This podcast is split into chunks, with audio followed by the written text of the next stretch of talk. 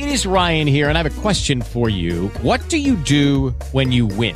Like, are you a fist pumper? a woohooer, a hand clapper, a high fiver. I kind of like the high five, but if you want to hone in on those winning moves, check out Chumba Casino. At ChumbaCasino.com, choose from hundreds of social casino style games for your chance to redeem serious cash prizes. There are new game releases weekly, plus free daily bonuses. So don't wait. Start having the most fun ever at ChumbaCasino.com. No purchase necessary. BGW. Void were prohibited by law. See terms and conditions. 18 plus.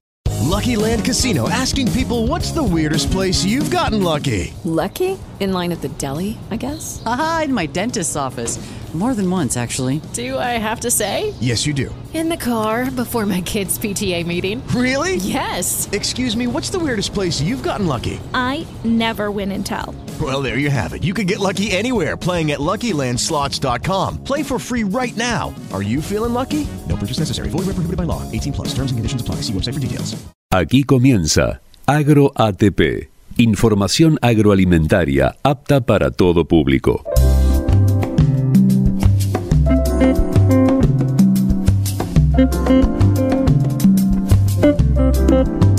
Un viaje periodístico radial del campo a tu mesa para que los agricultores te expliquen qué siembran y cómo cuidan sus cultivos.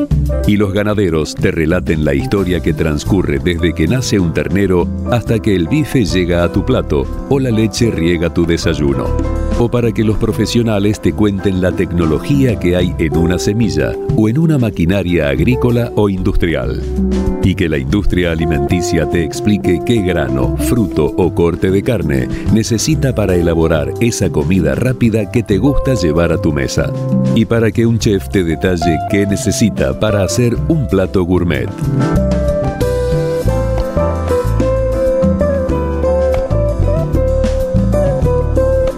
Esto es Agro ATP, información agroalimentaria apta para todo público. Periodismo agroalimentario que informa y explica a oyentes de campo y ciudad que quieren saber cómo se produce el pan nuestro de cada día. Con la conducción de Gastón Guido por Radio Chacra.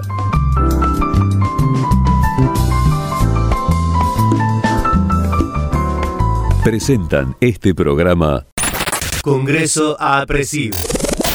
Del 10 al 12 de agosto, el agro argentino vuelve a reunirse en el evento más grande del país. Info y entradas en apresid.org.ar. Este invierno dale a tu cuerpo la energía que necesita disfrutando del sabor de la mejor carne del mundo. Encontrá las mejores recetas en la nueva página www.carneargentina.org.ar. Hay una nueva manera de cosechar. Llegó Metalfor 2635. Mayor conectividad, menor costo operativo, tecnología de avanzada. Conocela en metalfor.com.ar. En Profértil, amamos ser de la tierra del alimento. A través de un proceso que separa, une y transforma las moléculas de agua, gas natural y aire, generamos un nutriente que tiene el potencial de reponerle al suelo el nitrógeno que se va con cada cosecha. Gracias a esta reposición, lo que sembramos crece más fuerte, más verde, grande, sano y más nutritivo. Profértil. Vida para nuestra tierra.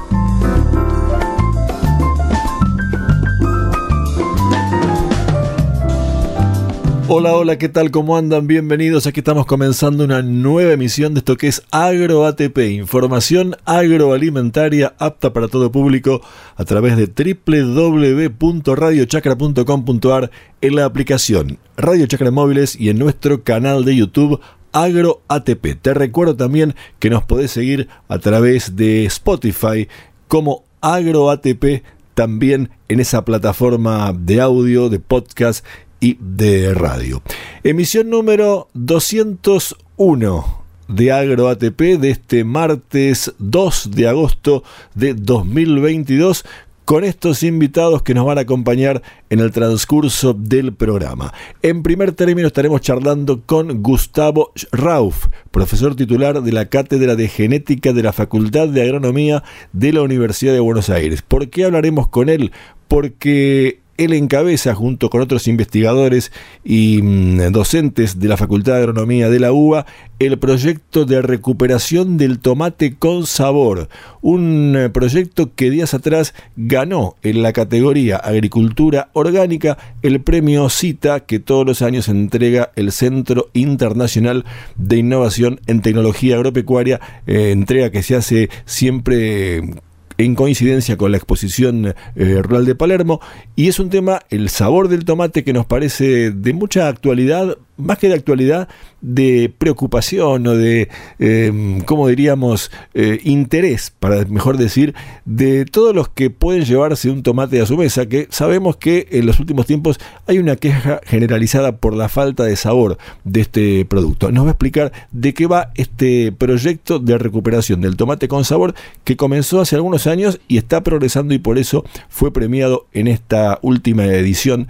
del premio CITA. Posteriormente estaremos hablando con Carlos del Monte, el ex jefe de la planta de incubación de frigorífico de Aves Soichú en el bloque que habitualmente estamos compartiendo en estos tiempos con la gente de Soichú. Nos va a explicar todo el proceso de incubación de los pollitos bebé que luego llegan a las granjas para mm, el engorde, para la producción de los pollos parrilleros y que finalmente obviamente llegan a la, mesa de quienes gustan comer eh, carne y productos de pollo. Un proceso muy interesante que nos va a contar eh, Carlos del Monte. Y finalmente estaremos eh, dialogando con Rina Basqueto. Ella es presidente de la asociación Grass Feed Argentina, o Grass Fed Argentina para decir mejor. El tema es la ganadería regenerativa, el cuidado del pasto, del suelo y todo un sistema de producción de carne vacuna eh, bastante diferente al que abunda en estos tiempos y hace algunos años ya en nuestro país, pero que ofrece una característica, un sistema diferente o un sistema que vuelve a poner en el centro de la escena la conservación de los pastos, el pastoreo rotativo y también indirectamente la conservación del recurso suelo, que es básico, que es clave para la producción de alimentos, tanto sea vegetales como eh, producción animal, que obviamente se alimenta de esos vegetales. Por supuesto, tendremos noticias, tendremos música en el cierre de nuestro programa. Hoy nos vamos a ir con el flautista, multiinstrumentista y compositor argentino Alejandro Santos en un tema de su autoría de proyección folclórica. Ya lo vamos a charlar en la despedida del programa como siempre. Y por supuesto hay un comentario editorial, el que nos toca a esta hora del programa, al comienzo de cada programa, y que tiene que ver con que a la hora que estamos grabando este comentario justamente, y tras los sucesos políticos de los últimos días, que ya ponen a Sergio Massa al frente del Ministerio de Economía, absorbiendo como secretarías a los ya degradados Ministerios de Desarrollo Productivo y de Agricultura, Ganadería y Pesca. En esta cartera, Agricultura y Ganadería y Pesca, la que identifica, la que hace a la temática agroalimentaria y agroindustrial de AgroATP, nuestro programa, no hay definiciones a estas horas sobre quiénes podrían continuar la gestión de Julián Domínguez, el último ministro del sector que renunció por no aceptar que se bajara la categoría justamente de agricultura de ministerio a secretaría. Más allá de que la agricultura, la ganadería y la pesca siendo especialmente las dos primeras, las principales actividades económicas del país, agricultura y ganadería, más allá digo de que merecerían tener un ministerio, Habría que admitir que, por razones largas de explicar en este espacio y como una paradoja inexplicable de un país tan inexplicable como el nuestro, la Argentina, el Ministerio de Agricultura, o Agroindustria, como se lo denominó durante el gobierno de Mauricio Macri, fue siempre, al menos en los últimos años, entre 2009 y 2017, y entre 2019 y 2022, una cartera de segunda categoría dentro del Gabinete Nacional. ¿Qué pasará ahora? El gobierno necesita reconstruir una relación con el campo que está como mínimo muy golpeada si no está rota. Basta recordar para afirmar esto los ataques y el mote de especulador con el que el presidente Alberto Fernández lo atacó en dos discursos la semana pasada, días antes de que se precipitara la irrupción de Sergio Massa como ministro de Economía designado. La necesidad de reconstruir la relación con el campo tiene que ver estrictamente con la necesidad de dólares que el gobierno tiene, con la capacidad de aportar las que tiene la actividad agroalimentaria, agropecuaria, industrial, y específicamente con la confianza que la nueva gestión económica pueda generar para que los productores decidan vender sus existencias de granos e invertir más en la próxima campaña. A estas horas suenan dos nombres para suceder al renunciante Julián Domínguez. Quien fue su secretario de Agricultura y al menos formalmente mantiene su cargo, Matías Lestani, hombre que también integró los equipos económicos de Confederaciones Rurales Argentinas, CRA, una de las entidades gremiales empresarias del agro que integra la mesa de enlace, por una parte, y el otro nombre que suena es el de Jorge Solmi, otro hombre que viene de la gestión de Domínguez como secretario de Relaciones Institucionales del ya Ministerio de Agricultura o ex Ministerio de Agricultura, quien a su vez fue también vicepresidente años atrás, de la Federación Agraria Argentina, otra de las entidades de la mesa de enlace. Ante un gobierno con tantas internas expuestas, tanta inoperancia en la gestión y en un contexto de inestabilidad económica exasperante, la pregunta más importante no es tanto el nombre de quien se haga cargo de la Secretaría de Agricultura, sino más bien qué margen de maniobra tendrá para hacerle entender a quienes manejan realmente el poder en la coalición gobernante que el agro, la agroindustria y los agroalimentos son parte clave de la solución de la Argentina, cuyo aporte es necesario, aunque claramente no suficiente, porque otras cuestiones económicas o macroeconómicas que dependen del Estado deberían también corregirse y con urgencia. Hasta tanto la actividad o hasta tanto la actividad agropecuaria, agroalimentaria y agroindustrial no sea vista positivamente, los nombres de quienes gestionen sus políticas, de quienes gestionen sus políticas, van a importar poco. Ojalá que la nueva etapa que se inicia en estas horas pueda corregir en algo el enorme daño que dos años largos de internas, ineptitud e inoperancia en la gestión han hecho a la sociedad argentina de nosotros, nuestra sociedad argentina. Los antecedentes de los protagonistas de estas políticas en esta historia no son auspiciosos, pero por el momento solo queda otorgarles el beneficio de la duda. Esto es AgroATP, información agroalimentaria apta para todo público, emisión número 201 de este martes 2 de agosto de 2022. En instante saludamos a nuestro primer invitado.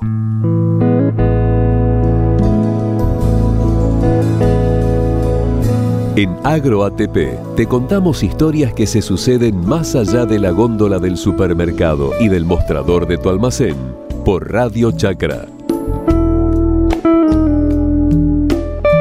Entre las tantísimas cosas que sucedieron la semana pasada en la exposición eh, rural de Palermo que culminó el domingo, una de ellas fue la entrega de los premios CITA, el Centro Internacional de Innovación en Tecnología Agropecuaria, que fue por su decimoquinta entrega de este premio, que justamente eh, de alguna manera distingue a las innovaciones tecnológicas y en una de las categorías que tuvo el premio, Agricultura Orgánica, quien ganó esta distinción en esta oportunidad fue la Facultad de Agronomía de la Universidad de Buenos Aires por su proyecto de recuperación del tomate con sabor, un tema que para muchos consumidores es un tema de, charla en la cotidianidad de, una comida, por ejemplo. Bueno, para saber de qué va este proyecto, en qué estado está, y también, por supuesto, felicitarlo por la obtención de este premio, lo tengo del otro lado de la línea al ingeniero agrónomo Gustavo Rauf, él es profesor titular de la Cátedra de Genética de la Facultad de Agronomía de la Universidad de Buenos Aires, FAGO, y tiene la gentileza eh, de atendernos. Gustavo, bienvenido a AgroATP por Radio Chacra en Internet. ¿Cómo le va? Bien, gracias Gastón por el llamado. No, al contrario. Eh, Cuéntenos de, qué va este proyecto que creo que tiene algún tiempo ya, ¿no? Sí, lo comenzamos en fines del 2018. En nuestra cátedra hay docentes que investigan distintas líneas y uno de ellos es Fernando Carrari, que trabaja en metabolismo del fruto del tomate. Parte es una iniciativa de él, pero parte también de la presión nuestra que el desprestigio del mejoramiento genético en parte está en tomate que hoy en día uno lo consume y no tiene gusto. Entonces nosotros lo presionábamos a él como diciendo, bueno, tenemos que buscar la manera de devolverle el sabor al tomate. Y un día se apareció con una enorme colección de tomates de la Argentina, pero del siglo pasado. Lo tomó de bancos de germoplasmas locales, Argentina, pero principalmente de Estados Unidos y Alemania. ¿Son semillas las que él Eh, llevó en ese caso? Semillas, una colección de, de los bancos de germoplasma, muy amplia la, la colección, unos 160 accesiones, es decir, colecciones de distintos lugares de Argentina. Y ahí empezó, es decir, primero dijimos, bueno, germinará esto, germinó todo, eh, fue un desafío también esa cantidad de materiales manejarlo y ahí tuvimos ayuda, ayuda de estudiantes por un lado, de profesores de otras cátedras, especialmente de horticultura, pero algo que fue cualitativo, un productor de semillas que trabajaba en la feria de la facultad se le ocurrió poner un- una nota en Facebook invitando a que quisiera colaborar, colaborase. Y empezaron a ver vecinos, huerteros, bueno, los enriquecimos todos. Claro. E hicimos posible este proyecto, que si no se hubiera perdido. Seguro. Le hago una pequeña pregunta técnica, sobre todo pensando en el oyente urbano que escuchó quizás hace un instante la palabra germoplasma y no tiene demasiada idea de qué hablamos cuando hablamos de germoplasma. ¿Podemos hacer una breve definición escolar de Sí, eso? sí, sí. Digamos que cada especie tiene su variabilidad y los cultivos It is Ryan here, and I have a question for you. What do you do when you win? Like, are you a fist pumper? A woohooer, a hand clapper, a high fiver. I kind of like the high five, but if you want to hone in on those winning moves, check out Chumba Casino. At chumbacasino.com, choose from hundreds of social casino style games for your chance to redeem serious cash prizes. There are new game releases weekly, plus free daily bonuses. So don't wait. Start having the most fun ever at chumbacasino.com. No purchase necessary. VGW Group. Void were prohibited by law. See terms and conditions. 18 plus. cultivos también la tiene, es decir, que hay diferencias entre un cultivo y otro.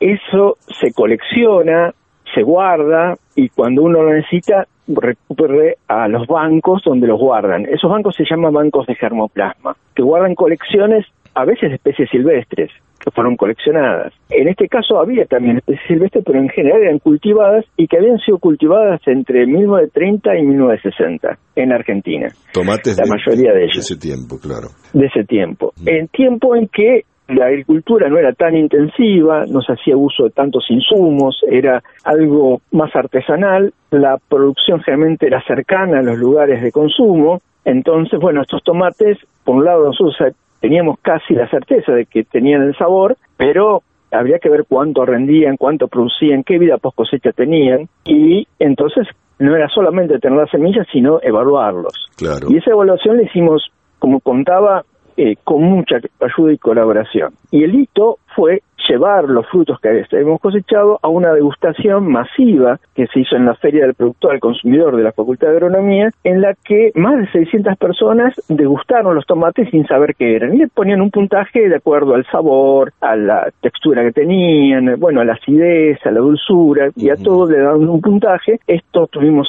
ayuda del laboratorio de análisis sensorial de la facultad y ahí pasó lo que esperábamos, pero nos sorprendió muchísimo. Primero, los tomates modernos no fueron buen puntados, los mejores puntuados fueron estos tomates antiguos, pero la peor nota la sacó el tomate que trajimos de una verdulería. O sea, el que más Es se una verdulería vecina. El, el que más se consuma tuvo el peor gusto, porque en realidad la diferencia entre los actuales que evaluamos nosotros era que nosotros los cosechamos y los mandamos a evaluar. Es decir, que hay una parte también de manejo, de que se cosecha verde, que hay mucho traslado, que hay conservación en frío, que hace perder el gusto. Pero también hay cuestiones genéticas. El mejoramiento hizo, tomó como prioridad la vida post cosecha, la producción, la uniformidad, y se olvidó del gusto y el sabor. Claro. Entonces, bueno, eh, ahora es como empezar de nuevo un programa de mejoramiento tomando en cuenta el sabor. Bien, ¿y cómo, digamos, eh, esta tarea que ustedes hicieron, que usted muy bien la acaba de explicar, eh, sigue de acá para adelante, digo, para llegar en algún momento a, a la verdulería de barrio o del supermercado, donde fuere, con un tomate que a la gente le satisfaga, ¿no? Al consumidor. Nuestra idea primero era evaluar para tomar decisiones de qué materiales podían eh, ser ofrecidos a productores. Nos agarró la pandemia en el medio y ahí hubo como una crisis porque teníamos los tomates para cosechar, había tesis, bueno, no estaba la posibilidad de seguir cultivando, sí nos autorizaron a cosechar eso, pero teníamos mucha dificultad en los años de pandemia de seguir experimentando. Y ahí tuvimos una ayuda que fue clave, que es la Estación Experimental de Gorina, en La Plata, que pertenece al Ministerio de Desarrollo Agrario de la provincia. Y ahí nos cedieron el espacio para seguir y también financiaron la actividad de estudiantes para que fueran a evaluar y continuar y poder decidir qué materiales uno les puede llegar a acercar a los productores, para lo cual se evaluó vida post cosecha, por ejemplo, y entonces ahí sí descartamos unos materiales que eran muy ricos, pero que su vida era muy corta. Y también los que eran menos productivos. Así que nos quedamos con algunos que eran muy productivos, que tenían muy buen sabor y que a su vez tenían una aceptable vida post cosecha. Así que esos tres, tres materiales preseleccionados ya se están multiplicando y ahora en noviembre, diciembre vamos a hacer una actividad en la Feria de la Facultad como lanzar otra vez el tomate con sabor. Y ahí estás invitado, a todo el equipo está invitado a asistir, participar y degustar. Bueno, estaremos por ahí cuando nos llegue la invitación con gusto y obviamente se lo transmitiremos a los oyentes cuando nos llegue la información para que se acerquen a la facultad a degustar este este nuevo estos tomates que seguramente son son sabrosos como como ustedes los han trabajado. Eh, algo más que le parezca importante destacar para ir cerrando la nota que yo no le haya consultado, Gustavo, sobre el tema. Es, es justamente eh, esta, este convenio que firmamos con el Ministerio de Desarrollo Agrario nos permitió multiplicar y decir que ahora hay una cantidad importante de semillas, hay 10.000, eh, más de 10.000 semillas de cada accesión y hubo una distribución a productores que va a continuar. Entonces, de esa manera, estos productores ya algunos ya están en plantineras, van a ofrecer al público como reinicio de, de, un tomate con sabor en la feria de la facultad. Luego, durante este sí, próximo ciclo, vamos a incrementar la, la producción de semillas de estas tres accesiones que la vamos a registrar, pero también de otros materiales que se están destacando. Una cosa muy interesante es que hay productores que vinieron diciendo yo tengo un tomate antiguo o tengo un tomate con tal característica, por ejemplo uno que tiene mucha vida post cosecha, nos lo ofrecieron, hicimos cruzamientos, tenemos tomates híbridos para evaluar y decir que iniciamos de nuevo un programa de mejoramiento. Por un lado, en general tomates híbridos, a ver si son más productivos o no, pero también un programa a mediano o largo plazo que combine características como el sabor con vida post cosecha y rendimiento. Correcto, o sea que tenemos este trabajo para mejorar el tomate por largo tiempo. Eh, por largo tiempo. Gustavo, felicitaciones por esto y estaremos en contacto para seguir este atentamente cómo va progresando esta, este mejoramiento este, del sabor del tomate, sobre todo este, allí en la Facultad de Agronomía. ¿eh? Ha sido muy amable por estos minutos. Gracias por la difusión y estaremos comunicando los avances. Al contrario, a usted. El ingeniero agrónomo Gustavo Rauf, profesor titular de la Cátedra de Genética de la Facultad de Agronomía de la Universidad de Buenos Aires, nos hablaba de este proyecto de la recuperación del tomate con sabor que ganó en la categoría Agricultura Orgánica del Premio Cita días pasados en Palermo y lo hacía a través de AgroATP por radiochacra.com.ar, la aplicación Radio Chacra en móviles y nuestro canal de YouTube AgroATP. En Radio Chacra estás escuchando Agro ATP, información agroalimentaria apta para todo público, con la conducción de Gastón Guido.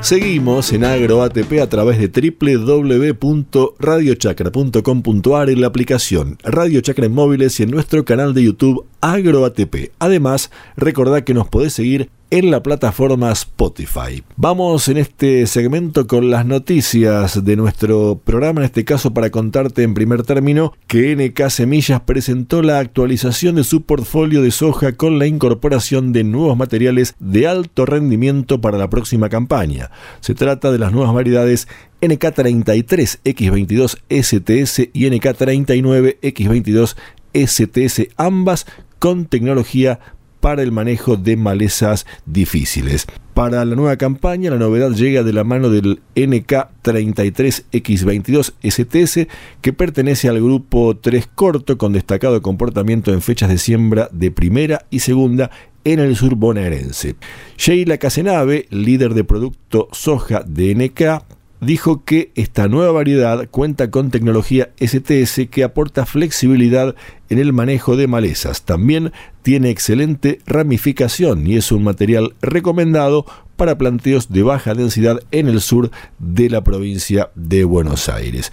En tanto, sobre la variedad NK39X22 STS, que pertenece al grupo 3 largo y que también se destaca por su tecnología STS, dijo Sheila Casenave que esta variedad tiene muy buenos rindes en la zona centro y norte de la provincia de Buenos Aires y además posee excelente perfil sanitario y se presenta como un material muy estable en la zona sur de la provincia de Buenos Aires. Por otra parte, NK está introduciendo una nueva opción tecnológica que le brindará al productor más adaptabilidad, competitividad y herramientas para el control de malezas resistentes en el lote. Sheila Casenave también dijo en este caso que esta inversión de la que hablamos significará un nuevo salto biotecnológico con la incorporación de una nueva variedad de soja con tecnología Enlist que estará a disposición del productor a partir de la próxima campaña. Será una variedad del grupo 4 medio que dará más alternativas al productor al retrasar la aparición de malezas resistentes y manejar mejor los lotes. Está recomendada para zona núcleo y tiene un buen perfil agronómico y sanitario.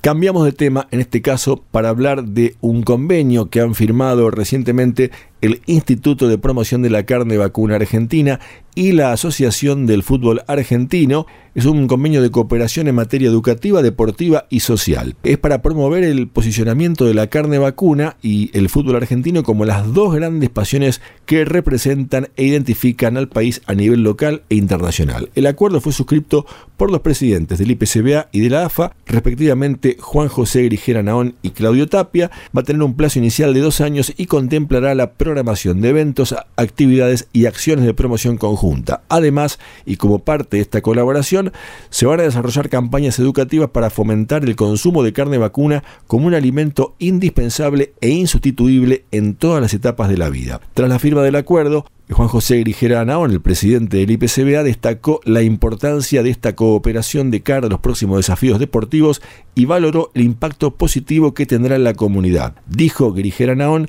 que el fútbol es el deporte más popular de la Argentina y es una marca de calidad en todo el mundo. Con la carne vacuna ocurre lo mismo, por lo que esta alianza es natural y estratégica. El acuerdo entre el IPCBA y la AFA tiene como propósito establecer una colaboración mutua en materia educativa, deportiva y social y también promover una alimentación saludable, y equilibrada, especialmente en los niños y jóvenes. Durante la vigencia del convenio, el IPCBA difundirá iniciativas y campañas de comunicación para presentar la carne vacuna como sponsor oficial de la Pasión Argentina.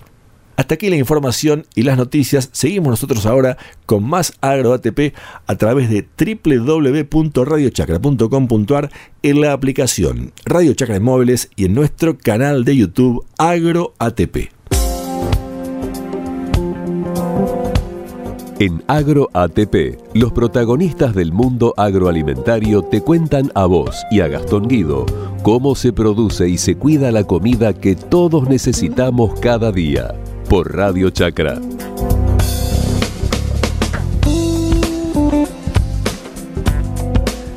Presenta este espacio, frigorífico de aves Soy Chu desde 1962 presenta en el mercado argentino con productos de pollo de altísima calidad que se exportan a más de 40 países. Con plantas de producción en Entre Ríos y Buenos Aires, Soy Chu es un verdadero caso de éxito de la agroindustria avícola argentina. En el espacio exclusivo de Soy Chu en Agro ATP, hoy nos vamos a dedicar a conocer cómo funciona la incubación, dónde nacen los pollitos bebé que luego van a ser eh, pollos parrilleros y bueno, finalmente van a llegar a la mesa de todos quienes gustan de comer carne de pollo y productos de pollo. Para eso estamos en comunicación con Carlos del Monte, él es jefe de la planta de incubación que Soichu tiene en Gualeguay, allí en la provincia de Entre Ríos, y tiene la gentileza de atendernos. Carlos, bienvenido a AgroATP por Radio Chácara en Internet. ¿Cómo te va? Hola, ¿cómo te va? Te agradezco que, nos participe para que la gente pueda entender esta, esta fantástica producción. No, al contrario, a, a vos y a Soichu por, por confiar en, en- en el espacio de AgroTV para difundir un poco lo, lo que hacen. Y bueno, eh, vos nos contarás en estos minutos eh, cómo funciona la planta de incubación, cómo es el proceso que llega o, o que, que se inicia, se me ocurre allí, y termina después con, con- con los pollos parrilleros. Pero ustedes tienen, digamos, la responsabilidad de, de iniciar el proceso, ¿no? Bueno, te cuento un poquito. Eh, tal vez, tal vez nosotros no no estamos iniciando el proceso, sino que nosotros estamos continuando el proceso porque somos un eslabón de la larga cadena productiva de, de una empresa integrada como Solchú. Te explico un poquito. Nosotros recibimos el huevo fértil, que seguramente gente de reproductora, nosotros le decimos gente de reproductora a los que a los colegas que trabajan dentro de la empresa en las granjas de reproductores, que vienen a ser los padres de los pollitos que nosotros hacemos nacer en planta de incubación. Como te contaba, nosotros somos un eslabón de la larga cadena. El eslabón nuestro es la parte de incubación. Recibimos el 100% de la producción de huevos fértiles, que acá hay que hacer una pequeña una pequeña salvedad. Huevos o sea, se distinguen de los huevos consumo porque estos son huevos de que tienen padre y madre, gallina y gallo, que nos van a dar como materia prima. No se utilizaría ese huevo para consumo, sino que se usa como materia prima de planta de incubación para producir un pollito con actitud, en este caso parrillera o productora de carne. Nosotros recibimos la producción diaria del huevo fértil que viene de nuestras granjas de reproductoras que se encuentran a 50, 60 kilómetros de, de Gualeguay. Y también recibimos producción de una empresa que provee huevos a la compañía que es la agropecuaria de la zona de La Rioja, Chilecito. Eso se recepciona. ¿Cómo, viaja- eh, cómo tra- viajan esos huevos? Me, me intriga. bueno, bueno, esos huevos tienen que ser tratados ya no como un huevo, sino como un embrión incipiente. Viajan con condiciones de transportes especiales, con temperaturas especiales, acorde a la edad de desarrollo de ese pequeño embrión que nosotros vamos a continuar para después lograr ese pollito que va a dar origen después de la crianza al pollo parrillero que ustedes o, o la gente en general consume o ve en la- las góndolas. Claro, claro, claro. Lo transportamos en camión climatizado, llegan a la, a la planta de incubación, se reciben, hay toda una trazabilidad de los padres, se almacena y se comienza lo que se denomina la carga. Nosotros le decimos la carga al acto de pasar ese huevo que viene en un contenedor a un contenedor especial, una especie de With Lucky Land slots, you can get lucky just about anywhere. Dearly beloved, we are gathered here today to. Has anyone seen the bride and groom? Sorry, sorry, we're here. We were getting lucky in the limo and we lost track of time. No, Lucky Land Casino, with cash prizes that add up quicker than a guest registry. In that case, I pronounce you lucky. Play for free at LuckyLandSlots.com. Daily bonuses are waiting. No purchase necessary. Void where prohibited by law. 18 plus. Terms and conditions apply. See website for details. If you only have a 401k, you're not getting the most for retirement. Wait, what? Add a Robinhood IRA on top, then they'll boost it by 3%. You can do that? And if you transfer in any retirement account, you get 3% on top of that. Is there a limit to the match? No limit. Robinhood Gold gets you the biggest contribution match of any IRA on the market. Sign up for Robinhood Gold at Robinhood.com slash boost by April 30th. Subscription fees apply. Investing involves risk. 3% match requires gold for one year from first match. Must keep IRA for five years. Match on transfers subject to additional terms and conditions. Robinhood Financial LLC member SIPC. Maple. Maple es el contenedor que la gente suele ver en la verdulería o en algún lugar de esos, pero ya plástico y especial, que es lo que vamos a poder transportar dentro de los equipos de incubar, equipos que son altamente sofisticados, son importados, nosotros tenemos dos líneas, norteamericana y canadiense, con un montón de controles, tanto temperatura, humedad y sobre todo, y sobre todo calidad del aire, pues nosotros estamos trabajando ya con una materia prima que está viva, son embriones que tenemos que desarrollar durante 21 días para al cabo de los 21 días poder obtener ese pollito que pasa al siguiente eslabón de la cadena productiva en el primer paso que es la gente de integración o crianza. Claro.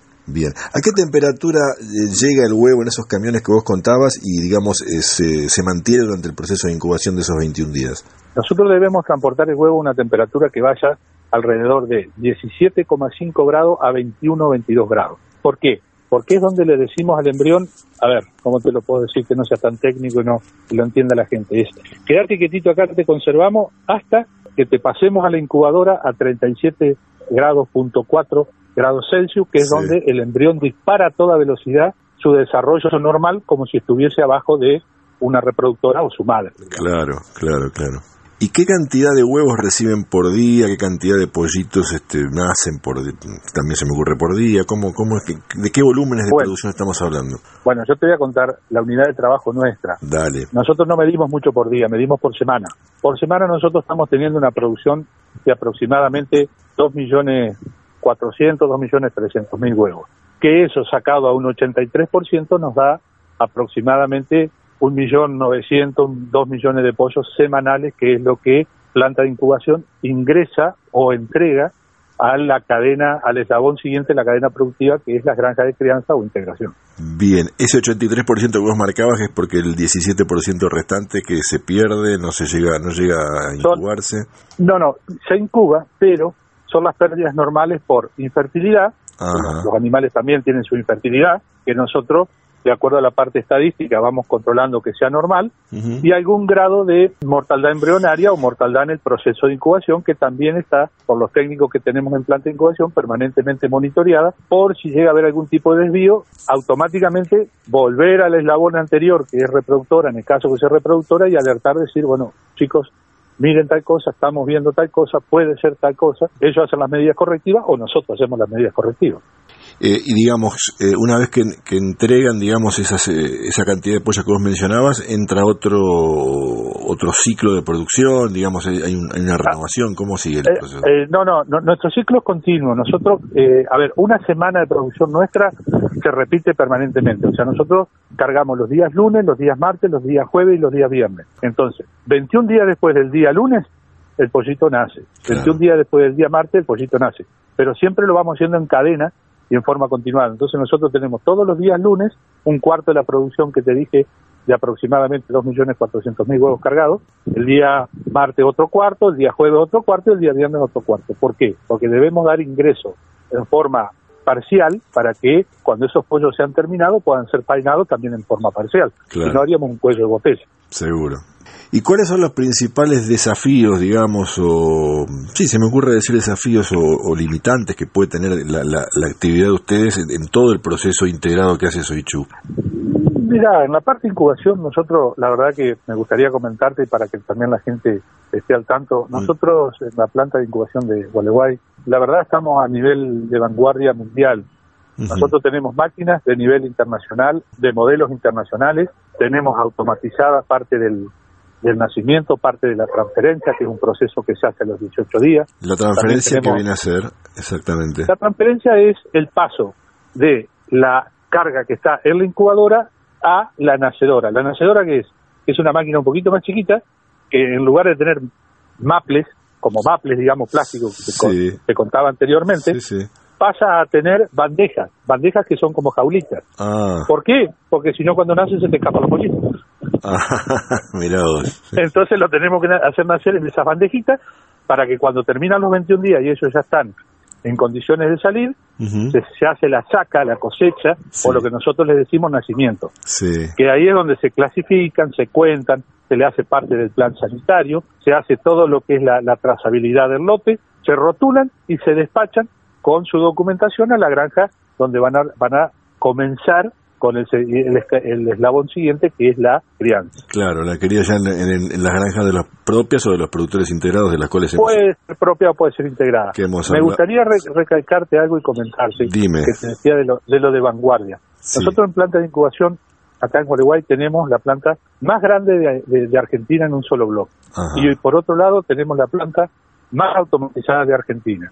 Tenemos robotizado el nacimiento y parte de la transferencia, donde hay máquinas que ya realizan parte del trabajo, que es muy repetitivo, Sí. es muy preciso y que la verdad que nos trae muchas ventajas. Claro. Eh, eso es importante porque a veces uno tiene la idea que lo más moderno, lo más, este, los de último está en otro lado. No, no, también lo tenemos acá en Argentina. Acá en Argentina está y tenemos la suerte de trabajar en Solchú en, con tecnología de vanguardia. Qué gracias a la, la, la, la- la apertura mental de la, de la dirección de la empresa que en algún momento nos, nos metió arriba un avión y nos dijo, muchachos, vayan, miren a ver qué pasa en el otro lado del mundo, porque nosotros queremos estar igual que, que en el otro lado del mundo. Está muy bien. Eh, Está cosa que es importante recalcar porque, a ver, uno cuando es profesional, en el caso mío veterinario, Sí. recién recibido, allá hace un montón de años, me subieron a ese, Ese avión. A, eso- a ese, a ese- a ese avión fantástico donde nos mostró el mundo y nos dio la, la, la posibilidad de decir, bueno, estaremos mal, no estamos como estamos, pero sabemos para dónde vamos. Claro. Y eso es muy importante en la industria avícola porque es una industria intensiva que no puede escapar, por ser intensiva, estar de vanguardia, si no es ineficiente. Seguro, seguro que sí. Carlos, ha sido muy claro toda tu, tu descripción de, de- de la etapa de incubación allí en Soichu. Eh, como para cerrar la nota, no sé si querés agregar alguna cosita más que haya quedado en el tintero, si no, eh, te voy despidiendo. Bueno, no, nada, agradecerte, agradecerte la, la posibilidad de, de abrir este mundo fantástico, invitar, yo, eh, eh, mira, sí quiero aprovechar algo, invitar a todos aquellos técnicos jóvenes, aquellos veterinarios, técnicos avícolas, lo- los relacionados a nuestra carrera, a nuestra, las carreras relacionadas a nuestra producción, invitarlos que se sumen, que se sumen a las empresas avícolas. Acá un poco hablo en forma corporativa, pero por supuesto me encantaría tener muchos técnicos en Soyú porque es una es una actividad fascinante. Es, yo siempre digo, la avicultura en el caso de la veterinaria, en el caso de la, de la tecnicatura avícola, es la Fórmula 1. Ahí es donde está todo lo nuevo, ahí es donde se anda rápido y necesitamos gente nueva, necesitamos gente gente que venga con ganas y bueno, sería fantástico que, que se sumen que se sumen chicos nuevos, profesionales, chicas que vengan, que, que tengan ganas de trabajar la avicultura, porque la verdad que tiene un techo muy alto y tiene un plafón muy alto para crecer. Eso sí me gustaría recalcar. Ha quedado recalcado. Carlos ha sido muy amable por este tiempo. Muchísimas gracias. No, no, por favor, gracias a vos por tenernos en cuenta. Al contrario. Hasta. Hasta pronto. El médico veterinario Carlos del Monte, jefe de la planta de incubación de la empresa Soichu en Gualeguay, en la provincia de Entre Ríos, pasaba a través de Agro ATP por su espacio exclusivo en nuestro programa. Presentó este espacio frigorífico de aves Soichu, productora de alimentos de altísima calidad basados en carnes de pollo. 60 años de trabajo y compromiso en el mercado nacional y presencia exportadora en más de 40 países. Soichu, uno de los frigoríficos de aves más grandes de la Argentina, orgullo de la agroindustria avícola nacional.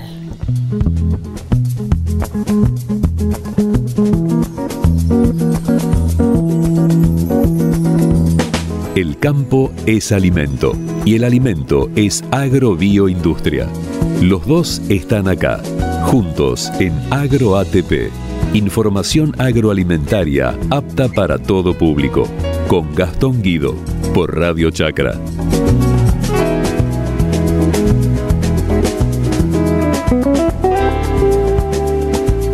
En los próximos minutos en Agro ATP a través de www.radiochacra.com.ar en la aplicación Radio Chacra en móviles y en nuestro canal de YouTube Agro ATP vamos a hablar de una no sé si nueva pero al menos diferente forma de hacer ganadería y de hacer ganadería con animales alimentados a pasto pero que además eh, el esquema de producción cuida y mucho el, recurso suelo que es tan importante tanto para la ganadería como para la agricultura como para la alimentación en general. Para hablar de, de esta ganadería y de, de todo este planteo productivo que es bastante novedoso, vamos a charlar ya mismo con Rina Basqueto. Ella es productora ganadera en Adelia María, en el sur de la provincia de Córdoba, y también es presidente de la asociación Grass Fed Argentina Regenerando Suelos. Rina, bienvenida a AgroATP por Radio Chacra en Internet. ¿Cómo te va? Hola Gastón, muchísimas gracias por invitarme. Este, así que siempre vos eh, muy presente en estos sistemas productivos dando eh, estas noticias que, este, que nos que nos convocan, así que muchas gracias por invitarme. A vos por tu tiempo. Bueno, Rina, contale brevemente a, la- nuestra audiencia que es del agro, pero también es de la ciudad y nos sigue. eh, bueno, ¿qué es este planteo de, de ganadería regenerativa, de alimentación a pasto y el cuidado del suelo que yo muy sucintamente presentaba al comienzo de la nota? Sí, te cuento brevemente que es una ganadería eh, que maneja tiempos de ocupación y descanso, es decir, se divide el campo en parcelas o en potreros este, relativamente pequeños, más pequeños que la concepción tradicional de potrero, y esto eh, favorece eh, o da la posibilidad de ir eh, cambiando los animales de lugar o de parcela o potrero y dejando descansar, darle tiempo a, lo que ya fue comido. De esa manera se van recuperando las pasturas o los pastizales que se han comido, este, y también favorecemos la regeneración del suelo. Eh, hay una, un desplazamiento de los animales que no necesariamente es a la parcela contigua o adyacente, sino a aquella parcela de campo o aquel potrero que tiene eh, el pasto en su mejor momento biológico para ser comido. Por eso, por impactarlo ahí en ese momento y no en otro, favorecemos su recuperación, o sea, la permanencia para que en el tiempo no se agoten eh, justamente este recurso pasto, ¿no? Y bueno, es una, una ganadería que eh, obviamente logra un suelo equilibrado física, química y biológicamente. ¿Por qué es tan importante el suelo y por qué es la fuente de recursos para que nos alimentemos no solo nosotros hoy, en el aquí y ahora, sino también para que puedan alimentarse las futuras generaciones? Entonces, si logramos un suelo con estas características, que además este, es un suelo que recupera su estructura, ¿no? Eh, vos sabés que como consecuencia de, de algunas prácticas, los suelos se han compactado mucho, Se, han, se han degradado y se han compactado, entonces hoy, bueno, hay problemas de inundaciones porque el agua corre y resulta que porque corre y porque no se infiltra como se debe infiltrar, por esto que hemos hecho en los suelos. Entonces estamos recuperando todo eso, eh, restaurando ambientes, logrando aumentar la biodiversidad y aunque parezca mentira, la, la ganadería es una herramienta fundamental para ese logro. Por eso se habla de ganadería regenerativa, porque es una ganadería que mientras produce kilos de carne y más kilos de carne por hectárea, además de que permite poner más animales por hectárea, eh, encima contribuye a, a cuidar y mejorar el suelo. Y como si fuera poco, estas carnes son carnes con una densidad nutricional muy importante, con mejor relación de ácidos omega 3 que omega 6, eh, con ácidos linoleicos conjugados en mayor cantidad, con más beta-carotenos, más vitamina E. O sea que eh, en general, digamos, es un sistema productivo que tiene un montón de aristas y todas, la verdad, muy positivas. Ni hablar de la ruralidad, ¿no? De la ruralidad que generamos, que es eh, de nota presencialidad, son sistemas que requieren de mucha presencialidad, con lo cual logras que las familias rurales este, eh, vivan en el campo y esto genera una, una ruralidad diferente a la que hoy tenemos con, con taperas y con campos ya sin alambrados y sin gente viviendo. ¿no? Claro. Claro, porque el, todo el sistema rotativo de, pastoreo requiere de, gente que lo maneje, ¿no? De, gente que esté cerca del ganado. Para ubicar a nuestro oyente por ahí no avesado en cuestiones agropecuarias o ganaderas, ¿Qué diferencia tiene el, pastoreo racional eh, que hacen ustedes, eh, rotativo y digamos con todo esto que vos contabas recién, respecto del pastoreo tradicional que dejaba a los animales en el campo en largas extensiones o grandes extensiones de, territorio y luego, bueno, esos, suelos, como vos bien describías antes, este, llegaron a degradarse bastante, ¿no? Así es. En el pastoreo de antaño, el pastoreo que hacían nuestros abuelos, eh, los animales estaban, eh, como decís vos, a campo abierto, a lo mejor había dos o tres eh, potreros en el campo y se usaban todos con, con la carga animal este, siempre sobre esos potreros. Esto hacía que eh, las pasturas o los pastizales no llegaran a recuperarse porque los animales elegían siempre aquella pastura que había sido comida y rebrotaba, ¿no? Entonces se la comía, ni bien rebrotaba, pues imagínate que cuando una pastura o un pastizal son comidos, a los pocos días se inicia el proceso de rebrote. Entonces esto agotaba justamente las reservas de esa planta y se favorecía para sintetizártelo lo que se llama un hábito selectivo en el animal en vez de un hábito voraz. Eh, lo que favorecemos en estos otros sistemas de pastoreo racional es un hábito voraz. El animal entra a la parcela y todo es comido por igual, incluso las mal llamadas malezas, ¿no? Eh, generalmente son son este eh, pastos que, que tienen una gran biodiversidad, incluso cuando se trata de pasturas implantadas, hay unas 15, 12, 15 especies eh, gramíneas y leguminosas, de invierno y de verano, se llaman polifíticas y perennes. Entonces, el animal tiene como una imitación perfecta de lo que son los pastizales naturales, por decirte, ¿no? Que por supuesto son variados y diversos. Nunca eh, la naturaleza nos, nos ha dado monocultivo. El monocultivo es un invento del hombre. Entonces, poder preservar esta biodiversidad eh, es fundamental, ¿no? Porque también es mejor para los animales eh, comer, se, ha probado que engordan mejor si pueden elegir o comer este eh, pastizales o pasturas diversas que monocultivo. Y entonces lo que favorecemos, a diferencia de ese otro pastoreo, es justamente esto que te decía, un hábito voraz donde todo es comido por igual y después tiempos de descanso eh, de esos suelos y de esas pasturas para que ambos puedan recuperarse. No te olvides que hay toda una microflora, una microfauna trabajando ahí que empieza a funcionar, escarabajos trabajando, ¿no? Eh, las bostas que quedan cuando los animales se van, o sea, las dejecciones. Eh, empieza todo un proceso que, bueno, que es fundamental este, que ocurra para que tengamos pastos siempre y pastos de calidad. Esto también genera, Gastón, un tipo de carnes diferentes. Las carnes de antaño eran carnes eh, un poco más firmes, de un animal eh, más este, de más dientes, porque eran animales que a veces pasaban malos inviernos, entonces engordaban en verano y pero se venían abajo en invierno, seguían de alguna manera, copiaban la, curva del pasto, ¿no? Eh, en las diferentes épocas del año, y entonces eran animales de una grasa mucho más amarilla y que eso ahora no ocurre porque estos son animales que siempre comen bien. Para que te des una idea, a veces cambian, si bien no manejamos tiempo, sino pasto, cambian eh, de parcela en cada a lo mejor 12 horas promedio entonces eso hace que siempre vayan a la mejor parcela del campo, por lo tanto siempre comen pasto en cantidad y en calidad. Entonces el animal entra, engorda siempre. Eh, nosotros en nuestro caso acá un promedio de 700 gramos diarios anuales. Eh, y sale habiendo comido siempre bien. Bien, bien. Tengo un minuto más para charlar contigo, eh, Rina. Contame un poquito qué están haciendo desde eh, la asociación Grassfed Argentina que vos presidís, en el sentido de difundir esta, esta técnica, esta forma de producir carne vacuna y también de diferenciar el producto, como vos me decías recién. Sí, sí. Bueno, desde la asociación justamente ese es uno de los objetivos, favorecer la concientización la difusión, la información, brindar información correcta, porque la gente a veces no tiene información o la tiene y es distorsionada, ¿no? Respecto a este otro concepto en ganadería y carnes. Así que la información no es solo para el consumidor, es también para los productores, es también para los comercializadores.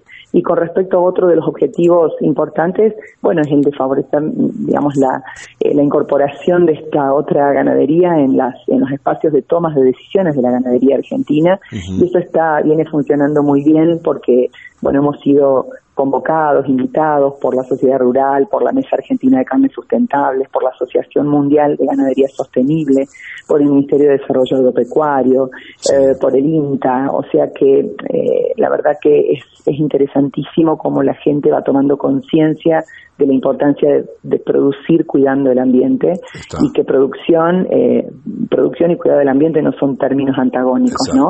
Así que la asociación está haciendo mucho, por eso los invitamos en nuestras redes está cómo asociarse, los invitamos a todos a, a ser parte. Eh, es una asociación federal que nuclea a productores, comercializadores eh, y también este público en general que, que, concuerda con estos modos de producir en ganadería y que pertenecen a diferentes provincias del país. Así que, bueno, en la Rural hubo el otro día un evento que organizamos nosotros muy importante que justamente abordó el tema de la regeneración de los suelos y la verdad este, estuvo la sala llena y faltaban lugares para sentarse. Entonces, digo, estas, estos son los indicios de que vamos por buen camino y de que esto está teniendo un lugar en, Argentina y en el mundo. Está clarísimo. Más información sobre Asociación Gasfed Argentina en www.asociaciongrasfed.ar.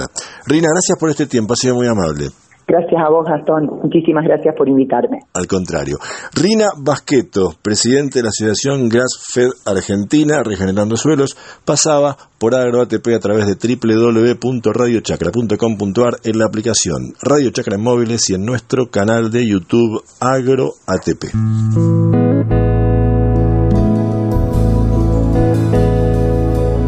En AgroATP te contamos historias que se suceden más allá de la góndola del supermercado y del mostrador de tu almacén por Radio Chacra.